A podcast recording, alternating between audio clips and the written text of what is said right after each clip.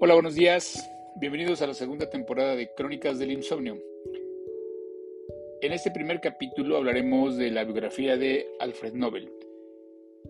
Alfred Nobel es conocido, entre otras cosas, por el premio que lleva su nombre, el Premio Nobel.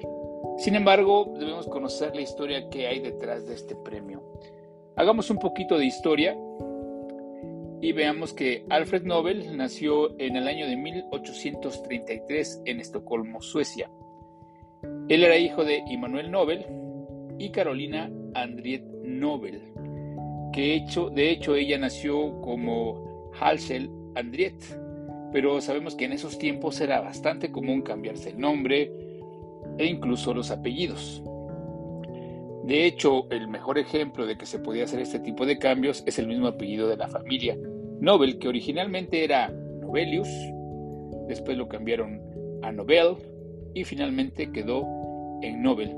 Y este apellido quedó definitivo como Nobel en el año de 1800, no, perdón, 1785. De hecho, el papá de, de Alfred Nobel, Manuel Nobel, fue la primera generación que llevó este apellido, como tal, como lo conocemos en la actualidad. El padre de Alfred Nobel era un empresario que se dedicaba a la construcción de maquinaria y a la construcción de fábricas para el gobierno ruso. De hecho, Immanuel y Carolina Nobel tuvieron ocho hijos, pero recordemos que en aquellos años pues la expectativa de vida no era muy alta y de estos ocho hijos que tuvieron los Nobel, solamente cuatro de ellos llegaron a la edad adulta, es decir, Robert el mayor, Ludwig, Alfred y el más pequeño Emil Oscar.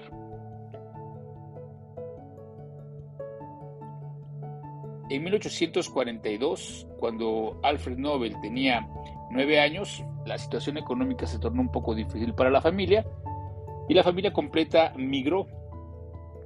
Migró a San Petersburgo, Rusia, y ahí, ahí pues la vida no era mejor que en Estocolmo. De hecho, ahí Alfred Nobel, como tenía nueve años, tuvo que empezar a trabajar y tenía un empleo informal, es decir, él era vendedor ambulante, vendía en las calles.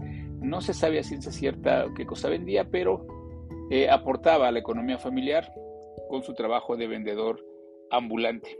Estamos hablando que esto fue en 1842. Paralelo a estos eventos, en el año de 1847, en la Universidad de Turín, en Italia, esto es al norte de Italia, estaba en el laboratorio de esta universidad un químico que tenía 35 años por aquel entonces, cuyo nombre era Ascanio Sobrero. Ascanio Sobrero hizo un experimento en el cual en un tubo de ensayo mezcló tres sustancias, ácido nítrico concentrado, ácido sulfúrico y glicerina. El resultado que obtuvo fue una explosión casi inmediata porque lo que había creado era lo que conocemos actualmente como la nitroglicerina, que como sabemos es la base para crear la dinamita. Sin embargo, el problema que tenía Ascanio Sobrero era que este invento que tenía era inestable, era altamente explosivo y era difícil de manipular. Volviendo a nuestra historia en Rusia, vemos que Alfred Nobel estudió en San Petersburgo durante toda su juventud y cuando cumplió 17 años, en 1850, en un viaje que realizó a París, Francia, ahí conoció a Ascanio Sobrero, que como les acabo de mencionar, pues fue el inventor de la nitroglicerina. Ahí se conocieron, platicaron y esta plática que tuvo Alfred Nobel con Ascanio Sobrero lo motivó para seguir estudiando porque Alfred Nobel pues desde muy joven era bastante curioso y pues motivado por esto migró hacia los Estados Unidos a la edad de 18 años, es decir, un año después. Ella estuvo haciendo sus estudios de ingeniería química se mantuvo ahí durante 12 años y fue hasta 1863, cuando ya Alfred Nobel contaba con 30 años, que regresó a Suecia para continuar con sus experimentos con los explosivos. Si se dan cuenta, habían pasado ya 14 años de que había conocido a Sobrero y todavía tenía pues esa inquietud de poder manipular los explosivos. Un año después, en 1864, estaba en una eh, fábrica de la familia y algo salió mal, hubo una explosión y durante este accidente, durante esta explosión, eh, hubo cinco fallecimientos.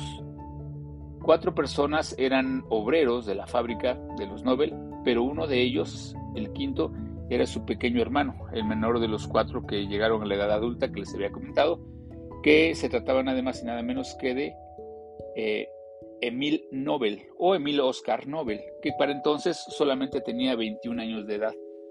Entonces el hecho de haber perdido a su hermano durante un experimento pues entristeció mucho a Alfred Nobel, pero también lo motivó a querer seguir investigando, a querer seguir eh, desarrollando una manera de manejar los explosivos. Fue por esto que más o menos al año siguiente, en 1866, Alfred Nobel mezcló la nitroglicerina con arena o con tierra de las diatomeas. Eh, las diatomeas, como sabemos, son algas que se fosilizan en forma de tierra. Entonces, estas algas pues, se pueden utilizar como fertilizantes orgánicos, como insecticidas, em, en fin. La forma en la cual se puede manipular la tierra de las diatomeas es como una tierra de color blanco. De hecho, también se les conoce como tierras blancas. Entonces Alfred Nobel lo que hizo fue mezclar la nitroglicerina con esta tierra de las diatomeas y de esa manera le dio a la fórmula una estabilidad que les permitió manipularla de manera segura. Es decir, la pudieron, em, eh, esta mezcla que era pastosa la pudieron meter en tubos de cartón en forma de cartuchos y de esta manera pues la podían transportar, la podían manipular, no explotaba, sino era activada con un detonador químico o con un detonador eléctrico. Entonces, a este invento, Alfred Nobel le llamó dinamita y lo patentó en el año de 1867, es decir, a la edad de 34 años. También patentó, entre otras cosas, explosivos como la gelignita, la balistita, en fin, a lo largo de toda su vida Alfred Nobel eh, registró 355 patentes. Su éxito fue tal que pues fundó compañías en América, en Europa, y empezó a amasar una fortuna inmensa. Es decir, Alfred Nobel, con este invento de la, de la dinamita, pues se volvió prácticamente millonario. Sobre todo porque su invento le ayudó a facilitar procesos de la construcción. Por ejemplo, pues si estaban construyendo un camino y querían eh, quitar un obstáculo, como por ejemplo cerros, etcétera, pues ponían dinamita y con eso se evitaban hacer excavaciones. En la minería, por ejemplo, pues también tuvo aplicaciones que facilitaban el trabajo, ahorraba tiempos y pues realmente era un invento bastante bueno. Sin embargo, no todo lo, lo bueno le pasó en la vida a Alfred Nobel. También tuvo algunos eventos que vieron ensombrecido su éxito. Por ejemplo, el hecho de que la dinamita se usara con fines bélicos, con fines delictivos, pues realmente eso hizo que la imagen de Alfred Nobel ante la sociedad pues no fuera tan buena. Alfred Nobel se la pasó viajando por todo el mundo. Realmente eh, era una persona que tenía, era muy inquieta, tenía mucha actividad a lo largo de su vida, pero fue en el año de 1888, en un viaje que hizo a París. Eh, falleció su hermano, su hermano, eh, el que le llevaba dos años, es decir, Alfred era el tercero, su segundo hermano, que se llamaba Ludwig Nobel, falleció a la edad de 57 años en París. Y aquí pasó algo muy curioso porque un diario de París, un periódico, pensó que el que había muerto era Alfred Nobel. Entonces publicó un obituario con, eh, anunciando la muerte de Alfred Nobel. Alfred Nobel pues leyó este obituario y de todo lo que le llamó la atención fue una pequeña frase que venía escrita en el obituario que decía, el doctor Alfred Nobel, quien se hizo rico al encontrar maneras de matar a más gente más rápido que nunca, murió el día de ayer. Esta pequeña frase que venía incluida en el obituario de Alfred Nobel, pues realmente lo, puso triste, lo hizo reflexionar y le hizo pensar que pues realmente quería limpiar su imagen, quería quedar eh, bien con la sociedad, quería quedar bien consigo mismo.